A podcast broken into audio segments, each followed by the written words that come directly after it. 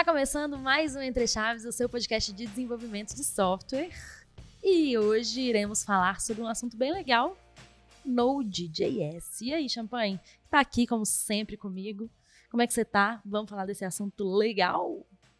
É isso aí, Fernandinha. Estou empolgado com os nossos convidados de hoje, com esse assunto que é para a gente tirar um pouco, né, sair um pouco da caixinha né? E pensar em outras possibilidades de construir APIs, de construir essas ferramentas que a gente já está acostumados. Isso aí. Bora. Então, para falar sobre esse assunto, estamos aqui com algumas pessoas entendedoras do assunto. E aí, Lucão? Você aí, tá bem? Tudo bem, tudo bem. Vocês? Você apresenta aí pra gente. É, meu nome é Lucas, eu atuo atualmente aqui na DTI como arquiteto. O pessoal em geral me conhece como Lucão, né? E um prazer enorme estar mais uma vez aqui com vocês.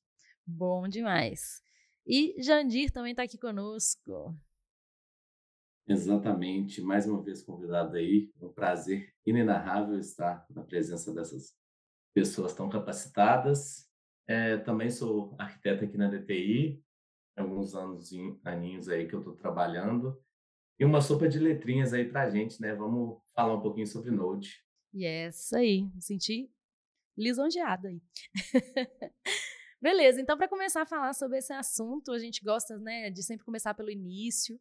Né? Então vamos falar um pouquinho da linguagem mesmo, né? do Node, do que, que ele é e quais são as grandes vantagens aí de utilizar Node. E aqui a gente vai, vai fazer um recorte, né? vai falar um pouquinho sobre APIs, sobre functions. Então, qual que é a vantagem aí, o que, que é o Node e qual a vantagem de utilizá-lo para construir né, essas APIs e functions aí? É, começar aqui, então, acho que o, a principal vantagem, a mais óbvia, a mais ampla, é a questão de que no front a gente trabalha apenas com JavaScript. Então, se a gente conseguir utilizar a mesma linguagem que a gente usa no front no back, já é uma barreira que você remove para os desenvolvedores. Você consegue ter desenvolvedores que antes eram só front atuando no back também.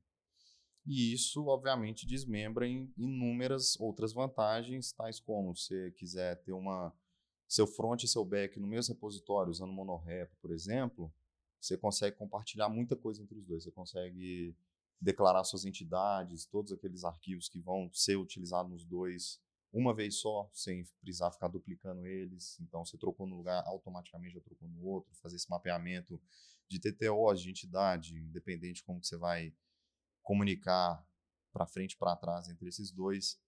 É, Obviamente, como a linguagem é a mesma, você consegue reutilizar o mesmo desenvolvedor, isso também traz outras vantagens no sentido de paradigmas, você não precisa aprender um novo, você não precisa aprender uma nova arquitetura, uma nova estrutura, você pode só compartilhar muito do que já é feito. Se você está usando um clean code no seu front, é muito fácil trazer isso para o back-end, dependente da linguagem, mas se for a mesma linguagem, aí fica trivial. É só você aplicar exatamente os mesmos conceitos. Claro, tem diferença sempre, né? Que front é um, é, uma, é um universo por si só, mas tem muita coisa que consegue eliminar muito atrito entre um e outro.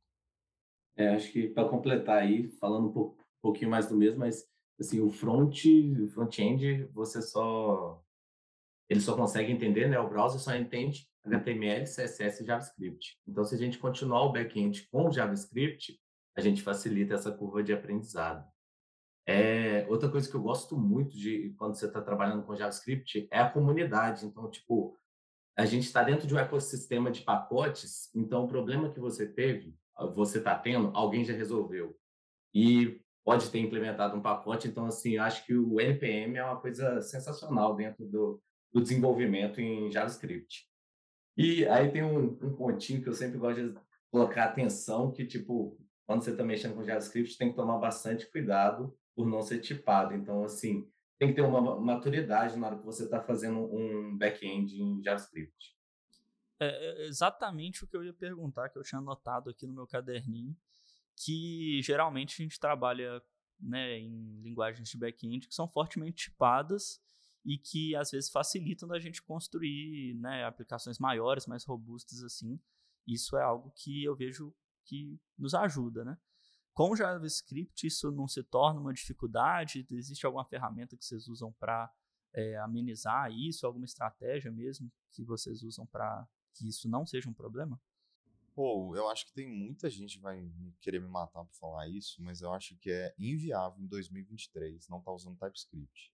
Uhum. Então, a utilização do TypeScript é primordial nessa história, ainda mais você vai construir tanto um front quanto um back muito complexos, o TypeScript vai resolver metade dos seus problemas em tempo de desenvolvimento. Então, já parte a partir daí. Se estiver fazendo no JavaScript purão mesmo, é, é aquele tiro no escuro, né? Você torce para dar certo na hora que sua, sua aplicação for buildar e principalmente executar, né?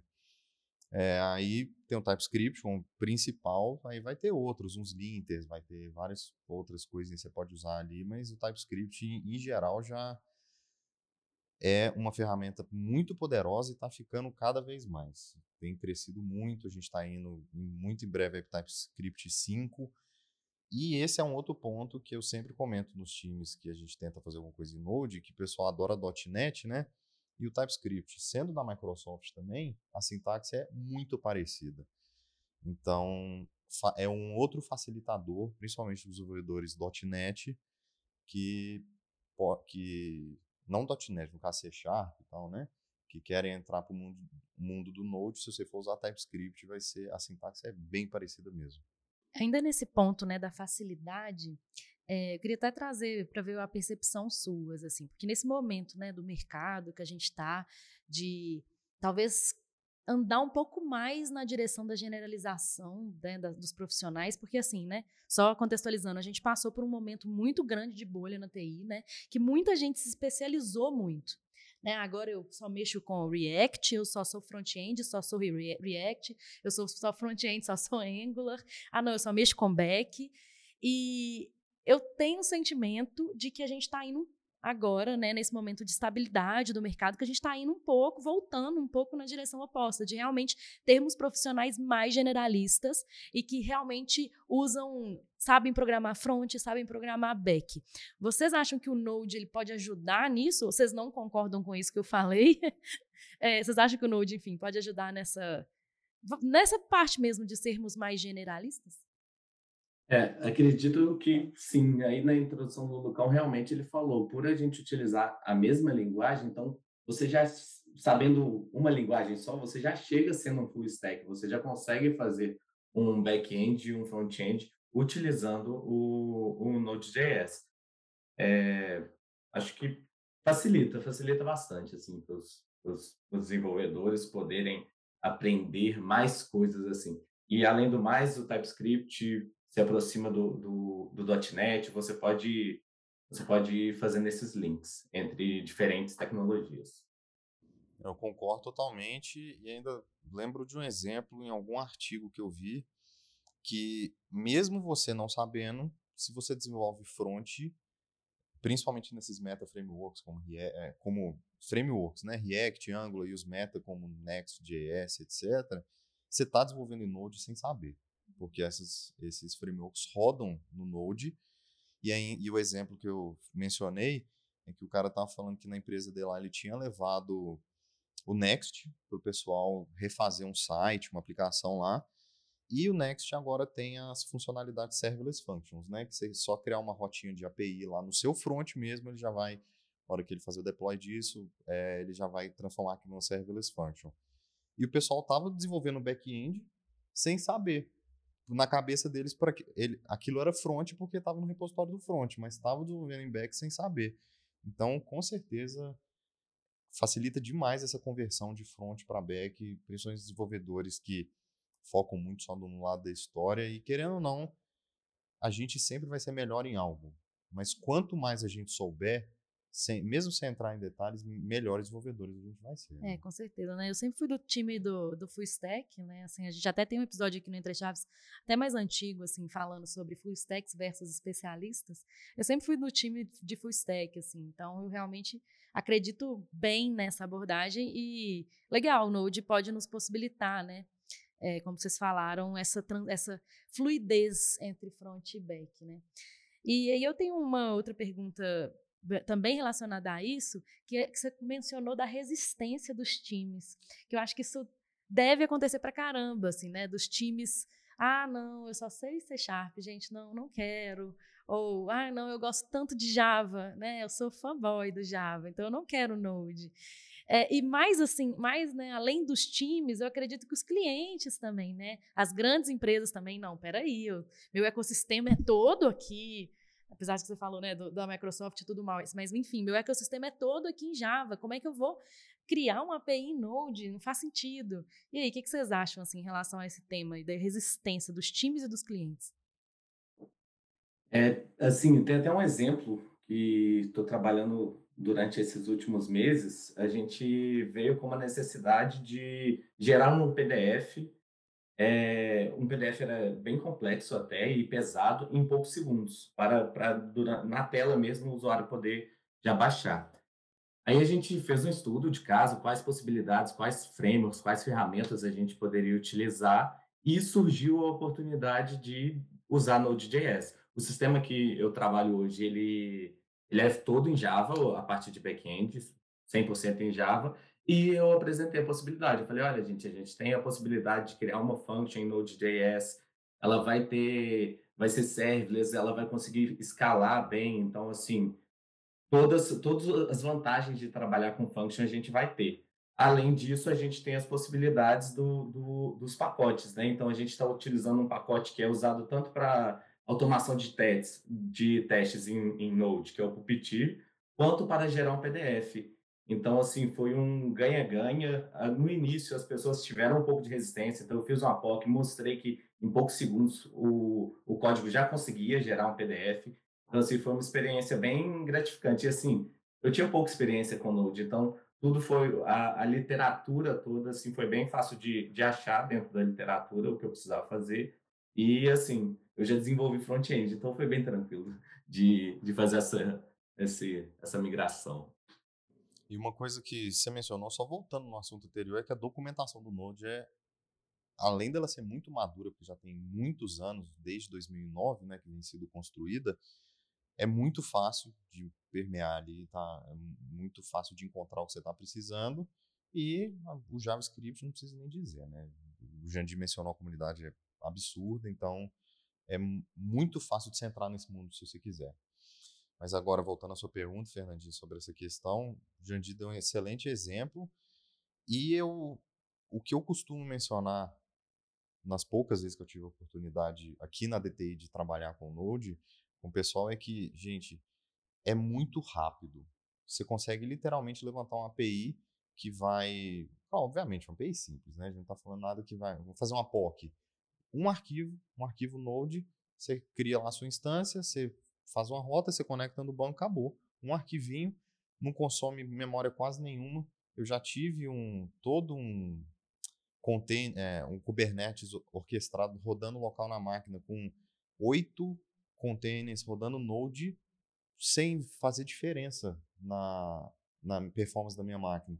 Tenta fazer isso com outras linguagens. Oito containers de APIs completas. Estou falando API simples, não. Rodando a máquina, ver o que vai acontecer. Dependendo, eu, a, gente trabalha no nosso projeto, um container só já derruba máquina de muita gente.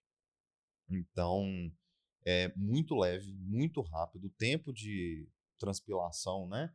Do TypeScript, a hora que você vai gerar um bundle para você fazer o deploy e tal, é ridiculamente rápido. Você, muitas vezes você nem percebe a recompilação em tempo de desenvolvimento também é literalmente micro, é, milissegundos.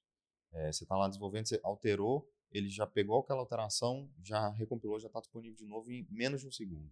Então são coisas é, que facilitam muito tempo de desenvolvimento, tempo de deploy, custo de deploy, esse tipo de coisa. É fantástico, assim. E só retomando um assunto que você estava falando, né, a comunidade do JavaScript é realmente muito grande, né?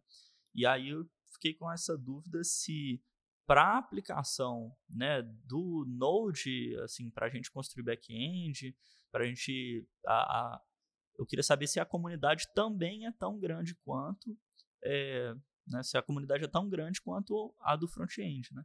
Se a gente tem também o mesmo número de bibliotecas para apoiar, de documentação mesmo, que você já comentou, se também é. A gente ainda tem essa vantagem da comunidade quando se fala de construir back-end. Eu acho que é a mesma coisa, porque o front está migrando para o back, no sentido de server-side rendering. Né? A gente tem Next e outros gigantes aí que estão trazendo de volta, revertendo o processo que aconteceu no início dos anos 2000, né? que era levar ali para tirar do servidor, colocar no cliente, e agora está meio que voltando.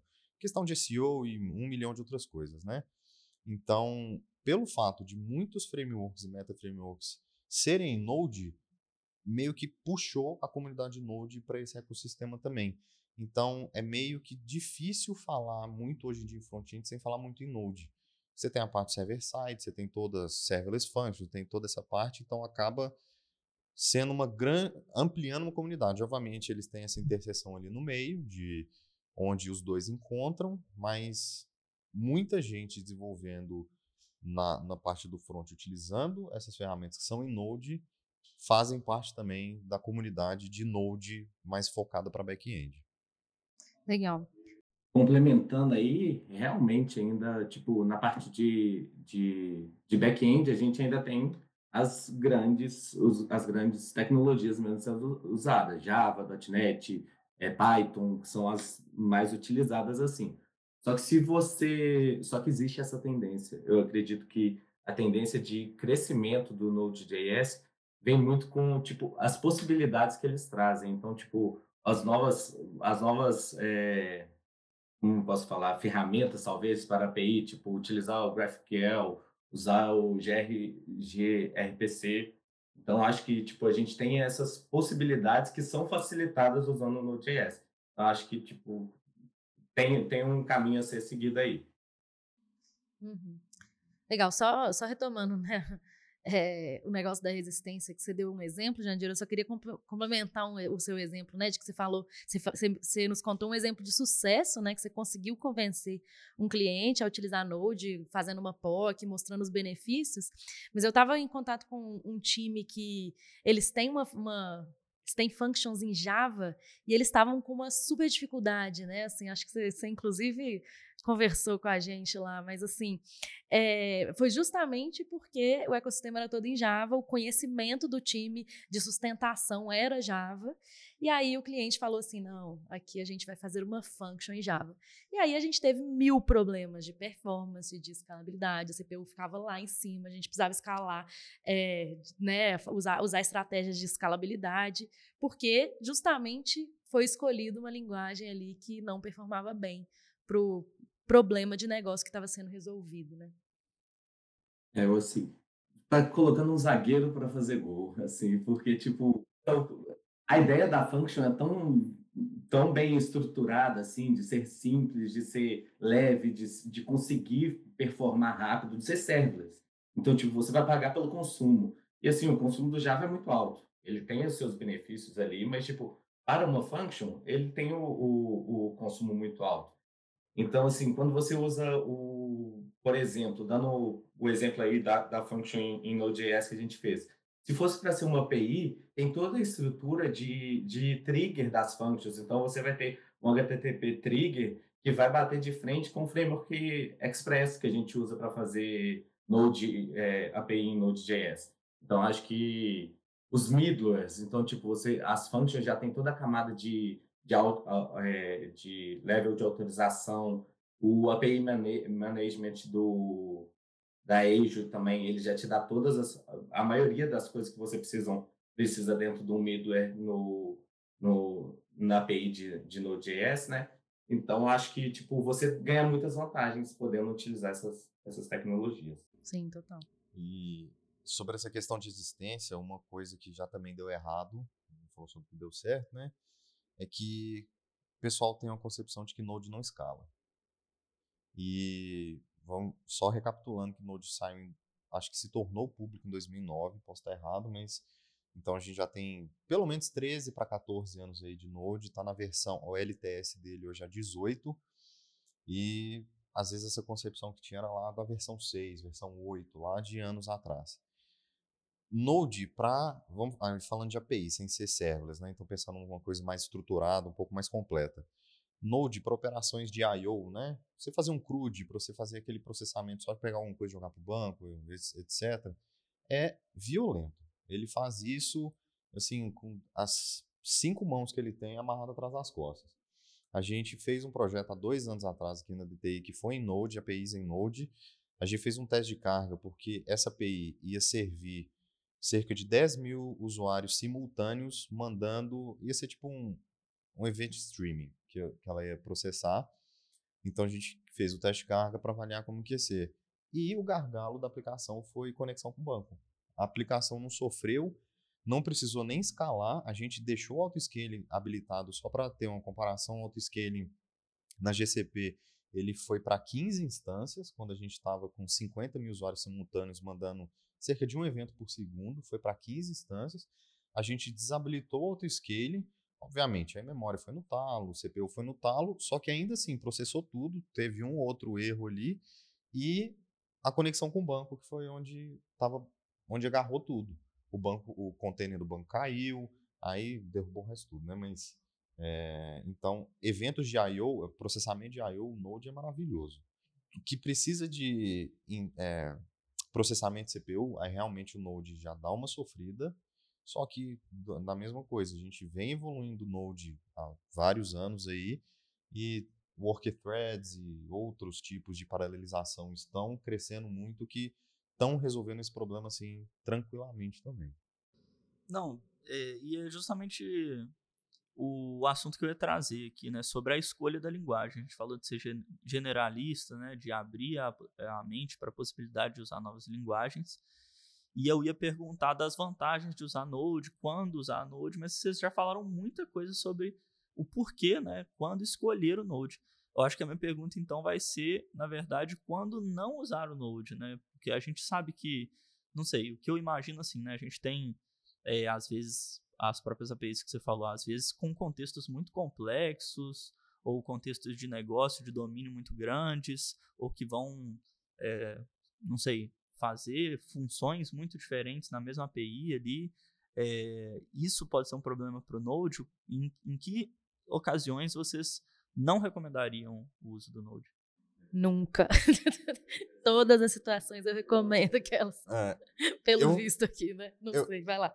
É, desconsiderando a parte do, né, do conhecimento do time, Sim, que a gente já falou, que é sempre muito importante, né? Considerar o, né, o que, que o seu time conhece ali mesmo que a curva de aprendizado do Node seja baixa, né? Uhum. Mas uh, falando da linguagem em si, quando ela não deveria ser utilizada? É, essa é uma pergunta bem capciosa, porque é aquela história, não existe bala de prata, então a gente não tem qual é a melhor linguagem, qual é o melhor runtime, não existe uma resposta para isso, tudo é caso a caso.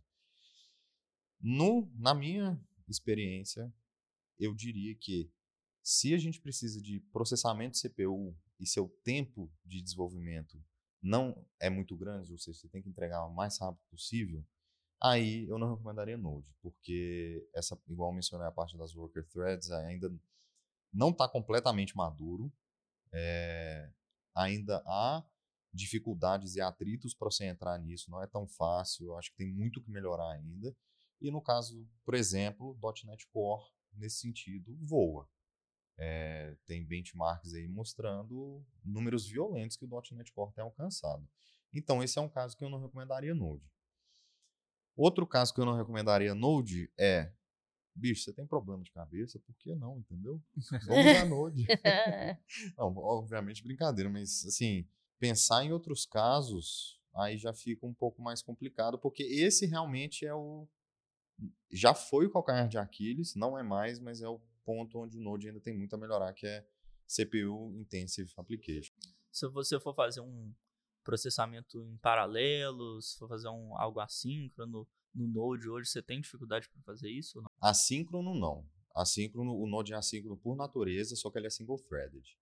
Aí ele muda, ele consegue superar muito disso por causa do Event Loop, que é um, uma abordagem concebida no Node, onde é basicamente uma, simplificando completamente uma fila, onde cada microtask que você tem na aplicação vai para esse event pool, ele é executado, a hora que ele responder, a sua thread volta lá e pega ele e continua, na hora que chegar na vez dele.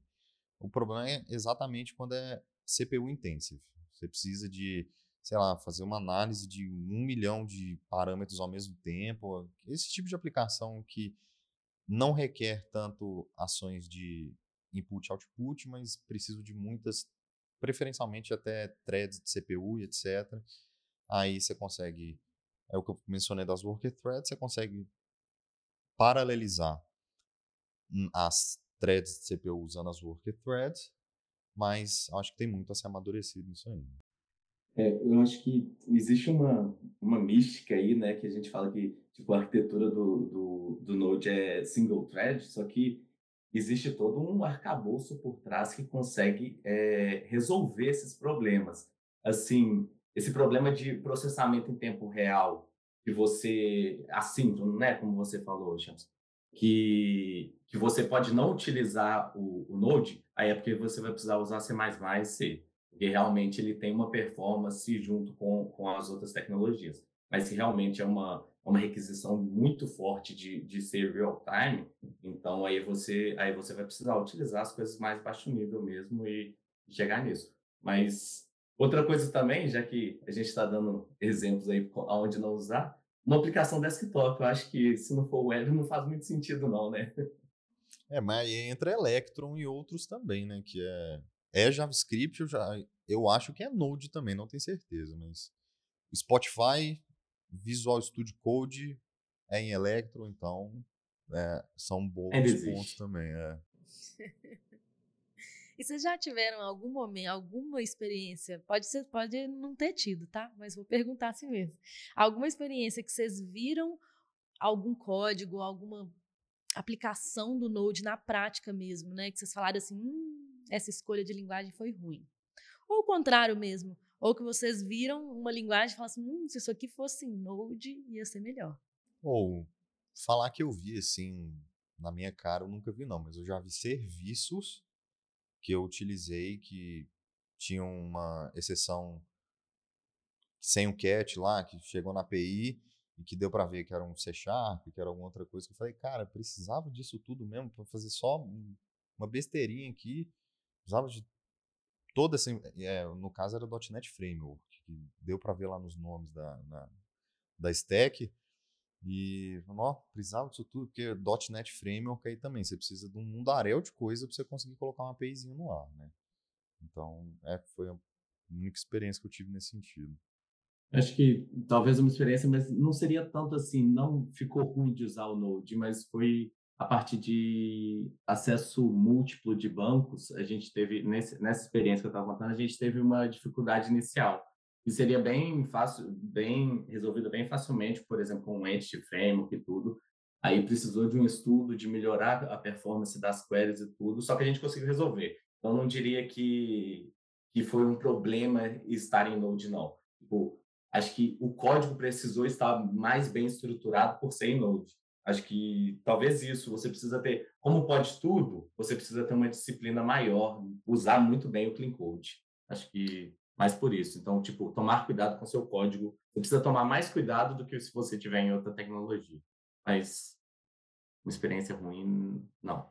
E você tocou no ponto que seria minha última pergunta aqui, ou talvez minha última crítica, meu toucher aqui para pegar o Node na curva, que é justamente isso, porque mesmo com o TypeScript, eu acho que ainda, igual o John falou, é necessário tomar muito cuidado com o clean code para você ter um código ali bem estruturado, né? E, e, assim, e a minha pergunta seria justamente essa: será que às vezes justificar a escolha de uma linguagem do como como C Sharp aí ou como um Java é, por causa disso, né, para facilitar a escrita do código, para a gente fazer uma uma, um, um, código mais bem escrito e com menos e tender a gerar menos problemas? Será que é mais fácil da gente ter problemas de um código bem escrito em Node, por exemplo? É, e aí, só complementando essa pergunta, que eu acho que é importante também, né, voltando sempre, eu sempre trago aqui coisas né, do mercado e como que estamos, né?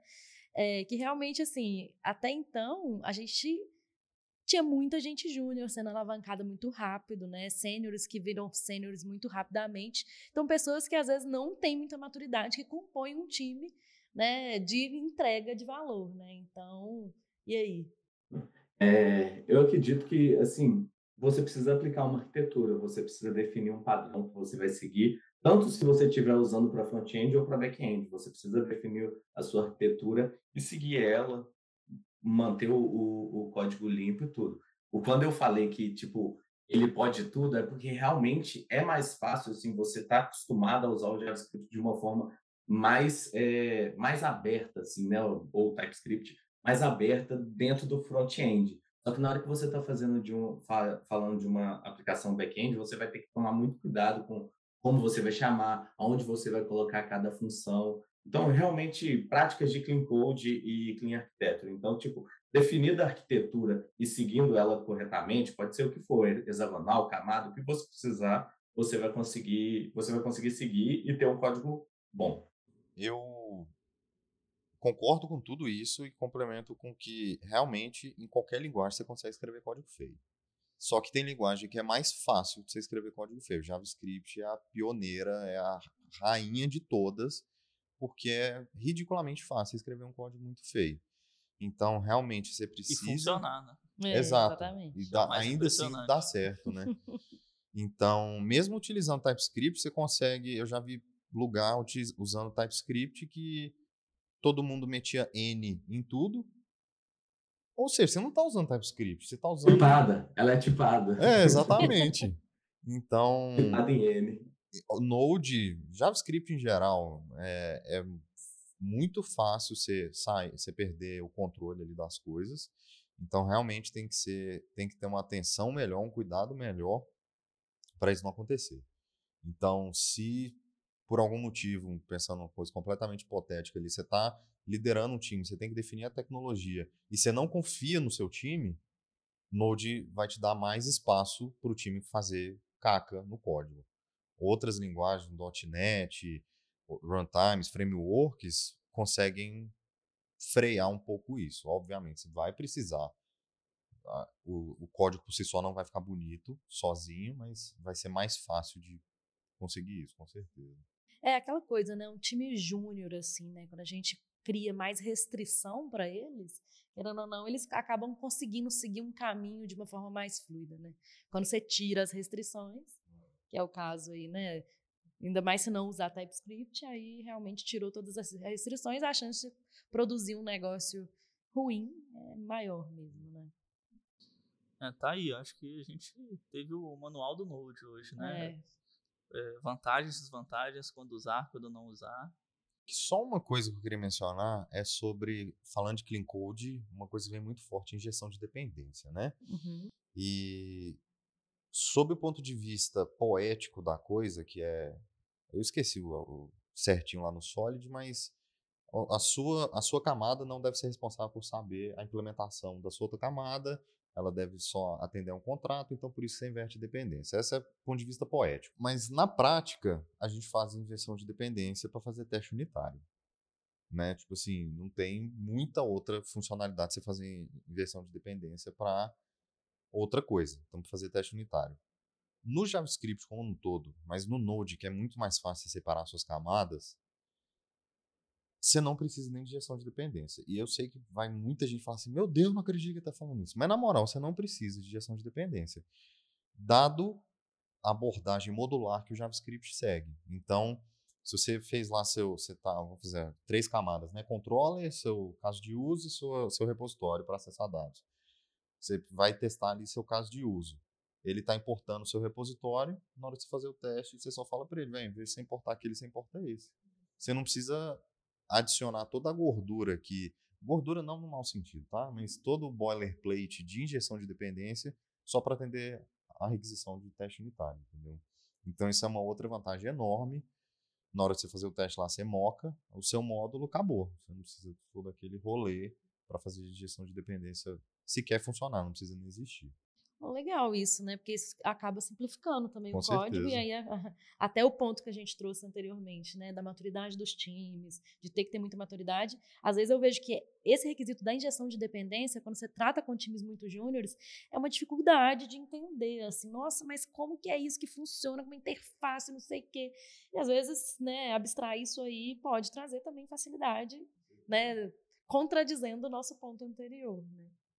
Bom, galera, o papo foi ótimo. Assim, a gente falou muito sobre muitas vantagens aí de utilizar Node, tanto em APIs quanto em Function. A gente falou sobre escalabilidade, sobre performance, sobre a própria facilidade né, da implementação, sobre é, a comunidade também, né, a fluidez entre front, entre back. Falamos sobre algumas desvantagens, sobre maturidade do time, né, falamos sobre consumo aí de CPU, né, que às vezes não né, dependendo da, do seu requisito ali em relação à CPU, o Node talvez não seja uma boa opção.